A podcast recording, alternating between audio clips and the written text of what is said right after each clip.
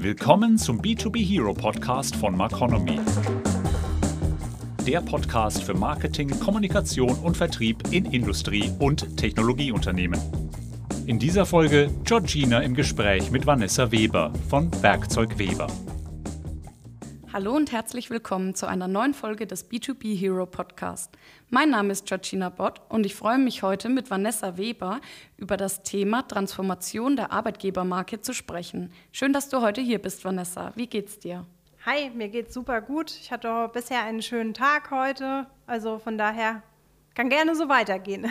Super, wir wollen ja heute über die Transformation der Arbeitgebermarke sprechen und bei dir ist es ja ganz besonders, weil du bereits mit 22 Jahren, wenn ich mich richtig, wenn ich richtig liege, von deinen Eltern den Betrieb übernommen hast. Willst, kannst du uns kurz erklären, was Werkzeug Weber macht und wie du dazu gekommen bist? Ja, ähm, wir sind ein Werkzeughandel, ein klassischer, aber auch ein Betriebseinrichter. Also wir entwickeln Wohlfühlkonzepte für Arbeitsplätze, sind aber auch ganz klassisch ähm, unterwegs. Unsere Kunden sind die metallverarbeitende Großindustrie hauptsächlich, ähm, aber auch kleinere metallverarbeitende Unternehmen. Und ähm, ich bin dazu gekommen, ähm, als mich mein Vater in den Biergarten eingeladen hat und aufgrund seiner gesundheitlichen Situation, als ich 18 war, eben äh, gefragt hat, äh, Vanessa, willst du die Firma übernehmen? Und ich habe nicht Nein gesagt. Ja. ich habe ja, aus dem Impuls ja, äh, raus Ja gesagt. Und ähm, da die Herausforderung angenommen, mit 22 voll verantwortlich den Familienbetrieb in der vierten Generation übernommen. Und wir sind jetzt äh, in 70 Jahre schon auf dem Markt und mhm. ja, das mhm. macht mir jeden Tag ganz viel Freude. Ja, und da ist bestimmt auch die Familie stolz, dass, und das ist auch ein guter, gutes Zeichen, dass der Betrieb in Familienhänden ist. Ja, auf jeden Fall. Mein Bruder arbeitet auch noch mit. Ähm, Papa und Mama sind auch noch äh, sporadisch da. Also das ist eine ganz schöne Arbeitsatmosphäre. Ist auch so ja. in unserem Wertekomplex, die familiäre Gemeinschaft, das steht so in unserem Kern unserer Werte. Ja, ja.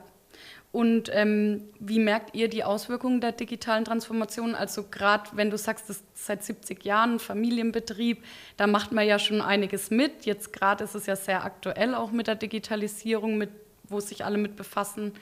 Wie sind deine Erfahrungen?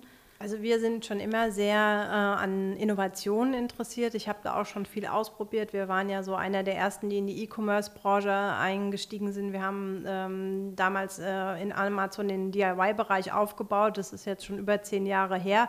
Mittlerweile haben wir uns wieder davon verabschiedet, weil das Handel damit kein Geld mehr zu verdienen ist. Also mhm. ganz interessant. Wir waren immer so eine gewisse Vorreiterrolle, was auch nicht immer einfach ist, weil immer dann probiert man ja auch Dinge auf, äh, aus, die auch mal schief gehen. Ja.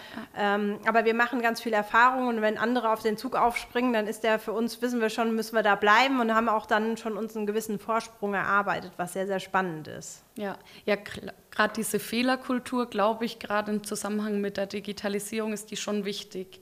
Lebt ihr die dann bei euch eher in der Führungsebene oder wirklich im, im ganzen Betrieb? Also wir haben ein ganz flaches äh, Hierarchiesystem. Also wir haben im Prinzip auch unser äh, man kennt ja das Organigramm aus der Zertifizierung, das haben wir im Prinzip umgedreht. Bei uns steht ganz oben der Kunde und dann kommen die Mitarbeiter, die nah am mhm. Kunden dran sind, weil das ist ja eigentlich der wichtigste, an dem wir uns ausrichten.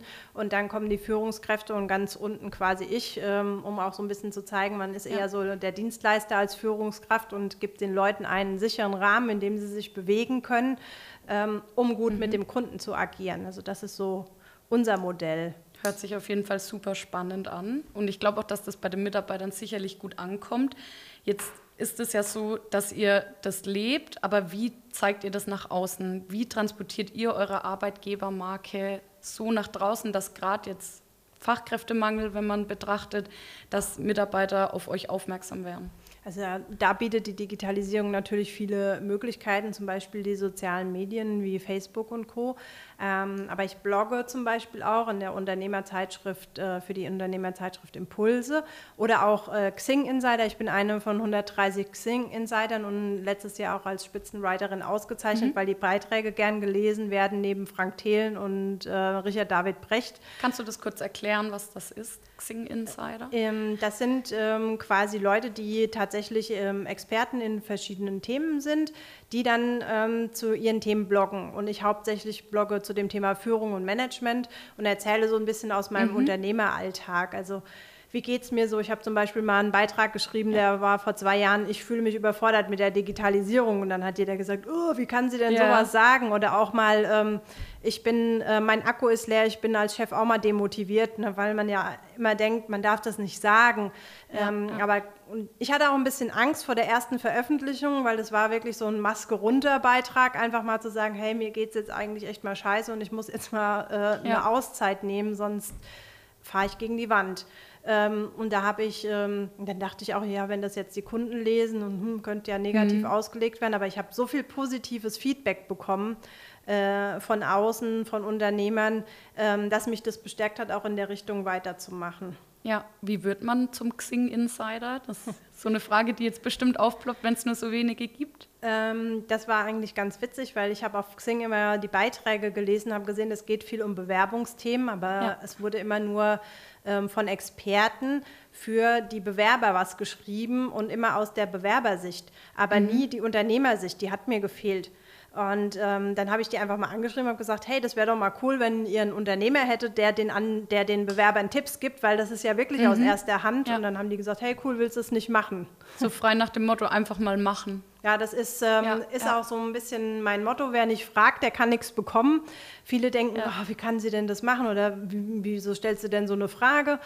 Ähm, mein Motto ist da, ähm, ein Nein ist nur ein Wort mit vier Buchstaben und mein Gott, wenn das halt eben kommt, dann ist das auch nicht schlimm. Was, mir kann ja nicht mehr passieren, ja, außer ja. dass sie Nein gesagt hätten. Die Chance aber darauf, dass ich es hätte werden können, war ja da. Und die habe ich genutzt. Deswegen lade ich da tatsächlich alle ein. Probiert doch einfach mal aus und fragt vielleicht auch mal Sachen, die andere für unmöglich halten. Ja, nur so kann man auch dann was erreichen. Das stimmt, ja. Gut, ähm, jetzt hast du gerade schon mal so angerissen, dass du ein bisschen so auch Sachen veröffentlichst und dass du viel schreibst. Ähm, das machst du jetzt für dich, aber ja auch als Werbung fürs Unternehmen. Genau. Hauptsächlich dann zur Platzierung der Arbeitgebermarke oder eher auch um euch als also eure Services zu platzieren? Ähm, also ich denke ähm, und ich finde es auch wichtig, man muss immer alles aus einer Authentizität heraus machen. Also alles, was ich sage oder auch mein soziales Engagement mache ich, weil ich das möchte, weil das zu meinem Wertesystem gehört. Und das Wiederum trage ich aber nach außen. Also da bin ich jetzt, äh, tue Gutes und rede darüber, ist ja, da so ja. mein Credo in dem Bezug, weil viele mittelständische Unternehmen und kleine Unternehmen sagen immer, ach nee, ne, wir machen zwar tolle Sachen, aber es muss ja keiner wissen und ach, es ist doch nichts Besonderes. Doch, es ist was Besonderes und man muss das auch sagen, sonst erfahren es die Leute nämlich ja. nicht.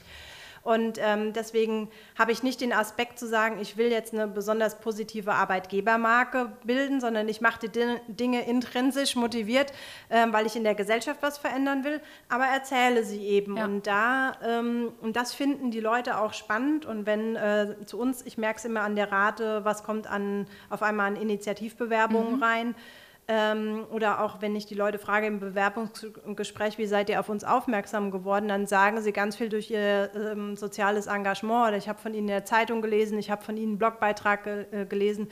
Also ganz ja. automatisch kommt quasi der Erfolg der Stories, der Geschichten mit dem Erzählen. Und ähm, die Leute finden das eben gut, weil sie was erfahren wollen und nicht ähm, irgendwie die Bullet Points, bei uns gibt es so und so viele Tage ja, ja, Urlaub ja. und das und das, das interessiert heute keinen mehr. Es wird vielmehr die Wertfrage gestellt. Mhm.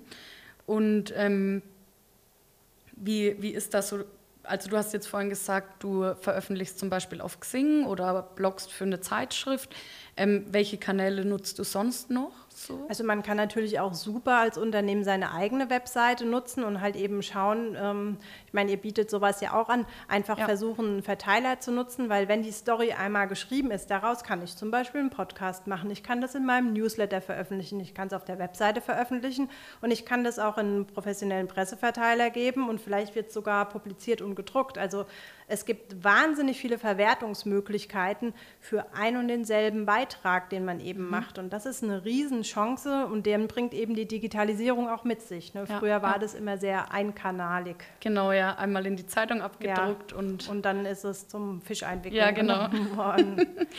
Gut, aber mit dieser Digitalisierung und der Veröffentlichung auf vielen verschiedenen Kanälen geht ja auch immer so eine gewisse Glaubwürdigkeit mit einher. Mhm. Weil rein theoretisch kann ja online jeder schreiben, was er will.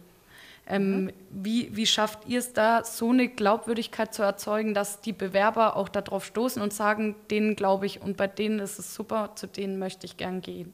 Also da ist es nach wie vor tatsächlich so, dass die Zeitung äh, da ein Träger dafür ist, weil tatsächlich dort ja auch noch journalistisch äh, eben recherchiert wird und mal nachgefragt wird. Ähm, bei, deswegen sage ich ja, man darf niemals als Unternehmen Märchen erfinden und sagen, hey, wir machen jetzt mal ein bisschen Greenwashing ja. oder wie auch immer. Das fliegt sofort auf und dann fliegt es einem richtig negativ um die Ohren und dann hat man seinen Ruf verbrannt. Deswegen, ja. wenn ich einfach Aktionen mache, dann ähm, kommen da vier, verschiedene Themen auf. Ich wurde jetzt zum Beispiel nominiert für den Preis. Mein gutes Beispiel war unter den drei Finalisten von der Bertelsmann Stiftung. Mhm. Und ähm, ich durfte da in Berlin mein Projekt vorstellen. Und sowas ähm, ist natürlich nochmal ein Social Proof, wenn natürlich sowas wie eine Bertelsmann Stiftung sagt, hey, dieses Unternehmen finden wir gut, wir haben das geprüft und da, da steht was dahinter. Mhm. Ähm, nach solchen Dingen kann man auch gucken. Nur da, das fliegt einem natürlich auch nicht in den Schoß, ne, weil viele sagen, oh, guck mal, ne, ähm, die gewinnen ja ganz viele Preise, wo kommt denn das her? Natürlich muss man sich darauf auch bewerben. Und ähm, das ist eben auch etwas, was man machen kann und ein, ein kleiner Tipp vielleicht an der Stelle. Ja, und ähm, das hat ja jetzt viel mit Storytelling zu tun, gerade diese Erfolge aufzunehmen und dann die auch auf allen Kanälen zu kommunizieren. Jetzt gibt es ja Leute, die machen Storytelling irgendwie so und andere machen es wieder so. Was ist denn dein Erfolgsrezept für das richtige Storytelling? Vielleicht kannst du auch gleich ein Beispiel dazu nennen. Ähm, ein richtiges Storytelling funktioniert ähm, als erstes mal mit einer Überschrift. Also ich brauche quasi so, ich nenne das Blockbuster-Storytelling, ähm, eine coole mhm. Überschrift. Ne? Ähm, ich zitiere da immer gerne, ähm, äh, als der Papst gewählt wurde, da gab es in der FAZ die Überschrift, äh, Kardinal Ratzinger wurde der so und so vielte Papst. Das habe ich ja schon vergessen, während ich es lese. Ja. Ne? Und die Bildzeitung hat tituliert, wir sind Papst. Und bei vielen ist dieser Spruch ja, hängen geblieben. Ja. Also wirklich eine kernige Überschrift finden für die Themen. Und dann ähm, aber auch gibt es verschiedene Bausteine. Ich brauche eine sehr, sehr bildhafte Sprache, damit die Leute sich vorstellen können, über was ich da rede. Ich muss Bilder im Kopf erzeugen. Und ähm, das ist leider auch so in den Medien, braucht es immer so einen kleinen Bruch, also einen Konflikt. das muss manchmal gar nichts Dramatisches sein. Das kann ja auch ein mhm. Konflikt sein, den man mit sich selber vielleicht hat, mit der Zeit oder wie auch immer. Ne? Wie zum Beispiel, ich fühle mich überfordert mit der Digitalisierung, ist ja. auch ein Konflikt, aber in dem Sinne jetzt kein Erdbeben, ja, sondern ja. ein kleiner Konflikt. das Salz in der Suppe der Geschichten. Genau, ein Konflikt, der auch was natürlich damit zu tun hat, jetzt künstlichen Konflikt zu schaffen, wäre ja auch nicht authentisch. Dann authentisch, sind wir wieder ja. dabei. Deswegen, äh, da muss man ein bisschen drüber nachdenken. So funktioniert es halt. Und auch nur wird es in Medien abgedruckt, wenn ich das interessant, kurz, prägnant für jeden verständlich und interessant verpacken kann. Das ist schon ja. eine Kunst. Deswegen, das äh, liegt vielleicht auch nicht jedem, aber dafür gibt es ja auch Profis, die einem dabei helfen. Ja, jetzt hast du die, das Beispiel von dem Papst genannt. Mhm. Ähm, Gibt's, kannst du mir auch ein Beispiel nennen für so ein klassisches Storytelling, was ihr bei euch gemacht habt? Weil gerade im B2B-Bereich sagt man ja immer so unsexy Produkte. Mhm. Wie soll man dafür werben? Wie soll man dazu eine Geschichte erfinden? Mhm, da habe ich auch ein Beispiel. Ähm, wir ähm, produzieren ja für unsere Kunden im Lean- und Prozessmanagement Shadowboards. Das sind Schaumeinlagen, Schaumstoffeinlagen, mhm. dass man das Werkzeug schnell wiederfindet ähm, oder auch wenn Schichtübergabe ist, sofort sieht, was ist in der Schublade drin auch ein super unsexy Produkt. Ja. Aber unsere Schlagzeile dazu, wie Schaumstoffeinlagen helfen können, Leben zu retten. Und den Beitrag haben wir quasi mit der Feuerwehr gemacht, weil wir für die eine Einlage gemacht haben, wo die Taschenlampe drin liegt, das Messer, wenn sie jemanden den Gurt aufschneiden müssen. Und ähm, bei der Feuerwehr ist es ja tatsächlich so, da zählt jede Sekunde. Und wenn die dann ja, erst ja. noch ihr Werkzeug suchen müssten, äh, dann geht wertvolle Zeit verloren. Deswegen ist das auch eine authentische Story und eine coole Headline. Ja, definitiv. Ich kann mir auch gut vorstellen, dass das sehr gut angekommen ist. Also ja. mir ging hier gerade auch schon so ein bisschen die Gänsehaut auf. ja. Und ähm, jetzt, jetzt ist es ja quasi ein Kundencase, mhm. um es mal pragmatisch wieder ja. auszudrücken. Ähm, viele stellen sich oft die Frage, wie bekomme ich überhaupt meinen Kunden dazu, dass er mir seine Geschichte gibt für die Öffentlichkeit, dass ich die veröffentlichen kann, weil gerade okay Feuerwehr, da da ist es klar. Aber wenn das jetzt irgendwie ein anderes Industrieunternehmen ist, was geheime Produkte herstellt oder so, oder wo ganz viel unter Verschluss steht für die Öffentlichkeit, wie kriegt man es da dann hin? Also man muss immer schauen, und das ist, finde ich, auch generell im Leben so, ähm, wie kann ich eine Win-Win-Situation für alle schaffen. Wir schaffen mit unseren Stories sogar eine Win-Win-Win-Situation, weil wir beziehen den Lieferanten, den Hersteller unserer Produkte als Handel immer mit ein. Ähm, und der ist meistens sogar der Geldgeber, weil es kostet ja auch Geld, professionell was schreiben zu lassen. Wir haben immer einen professionellen Fotograf. Mhm. Wir bieten dem Kunden danach an, dass er die Fotos für sich nutzen kann, für Messeauftritte, für die Webseite. Da kommt, wie gesagt, ein hochwertiger Fotograf vorbei, macht Bilder ähm, bringt damit ein Zitat rein. Und ähm, unsere Orientierung ist eben, der Kunde ist der Held und wir sind nur der Mentor, der ihm bei seinem Projekt geholfen hat. Das heißt, wir sind in den Stories nur ganz, ganz, ganz im Hintergrund ja. und geben dem Kunden quasi die Bühne ähm, seine Dienstleistung auch darzustellen. Wir veröffentlichen das, wir schicken das dann wieder auch an die Fachmedien. Das wird oftmals eben mhm. auch abgedruckt, weil die sagen, wow, was ist denn das für eine coole Story? Ähm, ja, ja. Da wollen wir mehr davon. Die wollen ja gar nicht immer eigenen Content schaffen. Und so ähm, ist für den Kunden auch wieder eben gut, dass sie ähm, was haben, was sie rausgeben können. Sie können es in ihrem eigenen Newsletter veröffentlichen. Ja. Also man muss immer überlegen, wie kann ich denn einen, einen Wert für den Kunden auch schaffen. Und ähm, es ist eben auch schön, ihm eine Bühne zu geben und zu sagen, hey, du bist der Held der Geschichte und wir machen ja. das einfach nur. Macht ihr das dann bei euch oft, solche Cases, oder ist das eher so die Ausnahme? Ja. Oder? Ähm, unter www.werkzeugweber.de. Kleine Schleichwerbung äh, eingebaut. Ist, äh, nein, das ist der, der Beisp das Beispiel unter Referenzen, Backslash Referenzen. Ja. Da kann man gerne mal drüber lesen. Da sind nämlich alles nach diesem Format, wie ich es gerade erklärt habe, ein paar Beispiele, weil ich weiß, man tut sich schwer, wenn man nicht ein Beispiel vor der Nase ja, hat. Ja. Und dann sieht man mal, wie haben wir kann das äh, gedreht, wie haben wir den Kunden dargestellt. Also da sind ganz, ganz viele Geschichten mal so zum Nachschmökern äh, und sich ein bisschen daran zu orientieren, auch in der mhm. Sprachgebung und so weiter. Können wir vielleicht auch mal einen Film Economy aufbereiten? Ja, klar. Aus Marketing-Sicht. ja, klar. Dann kann man sich auch da angucken. Ja, klar. Ja. Doch, ist auf jeden Fall sehr interessant. Ähm, also sind quasi so die zwei Punkte für die Imagebildung, für die Arbeitgebermarke. Wir sind jetzt ein bisschen auch von dem Arbeitgebermarketing ein bisschen abgekommen weil natürlich auch das normale Marketing mit Storytelling sehr viel zu tun hat. Aber die zwei zentralen Punkte sind jetzt eigentlich die Sichtbarkeit, dass man sich traut, sich zu zeigen und am Markt auch einfach präsent ist und das Thema Geschichten zu erzählen. Und dann, was bei mir jetzt noch ein bisschen so in meinem Hinterkopf schwebt, bist eigentlich ja auch du sehr präsent. Mhm. Kannst, könnte man dich jetzt rein theoretisch schon als Influencer bezeichnen, als kleinen Influencer für Weber Werkzeugmaschinen und wie wichtig findest du das Thema? Ja, absolut. Und da plädiere ich auch an alle Unternehmer, die sich vielleicht auch diese Frage stellen. Es ist äh, um ein Vielfaches glaubwürdiger, wenn ich als Chef oder als Inhaber selber dort stehe. Da ist das äh, große Beispiel Klaus Hipp gegen den Nestle-Konzern. Äh, der Nestle ja. ist total nicht sichtbar und schickt nur Pressemeldung raus. Und der Klaus Hipp sagt, hey, dafür stehe ich mit meinem Namen. Wem, welches Babyprodukt würde ich denn meinem Baby lieber geben? Und genauso ist das. Das ist eine Riesenchance, die wir haben, auch gegenüber uns den Großen zu behaupten. Mhm. Ähm, uns da quasi als äh, Gesicht, als der glaubwürdige Charakter auch darzustellen und nochmal kurz auf die Mitarbeitermarke zu kommen oder Arbeitgebermarke. Ähm, da ist es genauso, lasst den Mitarbeiter den Held sein. Also wir haben eine Mitarbeiterin, die Sibylle, die hat einen kleinen Hund Kaya und damit ähm, macht sie, geht sie in Altenheime und der ist äh, ausgebildeter Therapiehund ja. und äh, wir lassen sie einfach die Geschichte erzählen und ähm, sagen, hey, vielleicht will da jemand spenden, vielleicht will da jemand dran teilhaben, auch den Mitarbeitern die Bühne zu geben, weil wir haben so viele tolle Leute und äh, die Mitarbeiter ja. sind ja auch das Wichtigste, was wir haben. Das ist äh, unser Zukunftskapital quasi. Es ist entscheidend mhm. wichtig und auch ihnen die Bühne zu geben, zu sagen, hey, dafür brenne ich und ich möchte gerne darüber berichten. Ja. Wie ist das bei euren Mitarbeitern? Sind da viele, die freiwillig oder die von sich aus kommen und sagen, hey, ich habe da eine Geschichte, die will ich erzählen?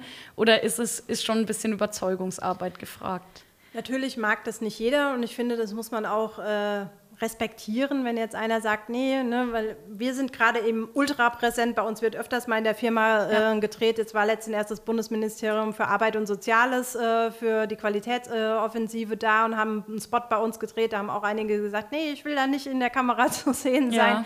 Das muss man, finde ich, ist auch total okay. Also man sollte da niemanden zwingen oder auch sagen, hey, du musst jetzt was schreiben, weil wir brauchen das, wir müssen jetzt eine mhm. Arbeitgebermarke. Alles, was irgendwie von außen drauf indoktriniert wird, das ist immer schlecht. Das muss immer eine Freiwilligkeit haben, sonst verliert es ja. auch die Leichtigkeit. Und ja, einfach fragen. Es gibt ja auch vielleicht Leute, die da Lust drauf haben. Und man hat ja immer alles im Team. Introvertierte, Extrovertierte. Ja, klar, man braucht auch braucht jeden. man auch, ja, eben. Ja. Und äh, von daher, da gibt es immer ein paar, die dann eben auch sagen, hey, nee, ich finde es cool, ich möchte das äh, gerne kommunizieren. Ja. Ja, also jetzt mit Blick auf die Zeit müssen wir leider so langsam zum Ende kommen.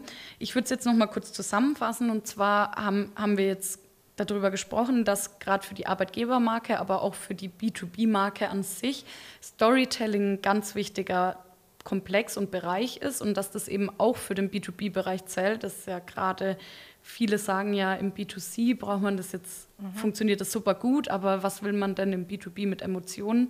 Du hast bist jetzt hier das beste Beispiel dafür, dass auch ähm, Werkzeugmaschinen äh, äh, Emotionen produzieren können es kommt immer nur darauf an, wie man es verpackt. Und ähm, was bei mir ganz persönlich hängen bleibt, ist einfach zu fragen. Und wenn man was erreichen will, dann kann man es nur, wenn man nachfragt. Mhm. Ähm, jetzt würde ich dich noch zuletzt fragen, hast du noch so einen, einen Masterplan, einen Tipp für junge Unternehmer, die sich als Arbeitgebermarke platzieren wollen? da einfach traut euch, probiert Dinge aus, ähm, auch in Social Media. Ne? Dem einen liegt mehr Twitter, dem anderen mehr Facebook, dem anderen mehr Instagram. Findet einfach raus, was euer Kommunikationskanal ist und äh, befeuert den, probiert da mal Sachen aus. Man kann auch gar nichts falsch machen letzten Endes. Mhm. Ähm, oder holt euch jemanden, der euch ein bisschen an die Hand nimmt. Ähm, da gibt es auch so viele Informationen zu dem Thema. Also ich sage da einfach machen und ausprobieren. Und wenn es nichts ist, kann man es ja neu machen. Das Schöne an Online genau. ist, man kann es jederzeit wieder, wieder korrigieren. Löschen. Ja. Genau, löschen oder korrigieren. Perfekt. Dann vielen lieben Dank, Vanessa, da, für gerne. das Gespräch. Sehr gerne. Die nächste Folge des B2B Hero Podcasts gibt es in 14 Tagen. Sie wollen nicht so lange warten?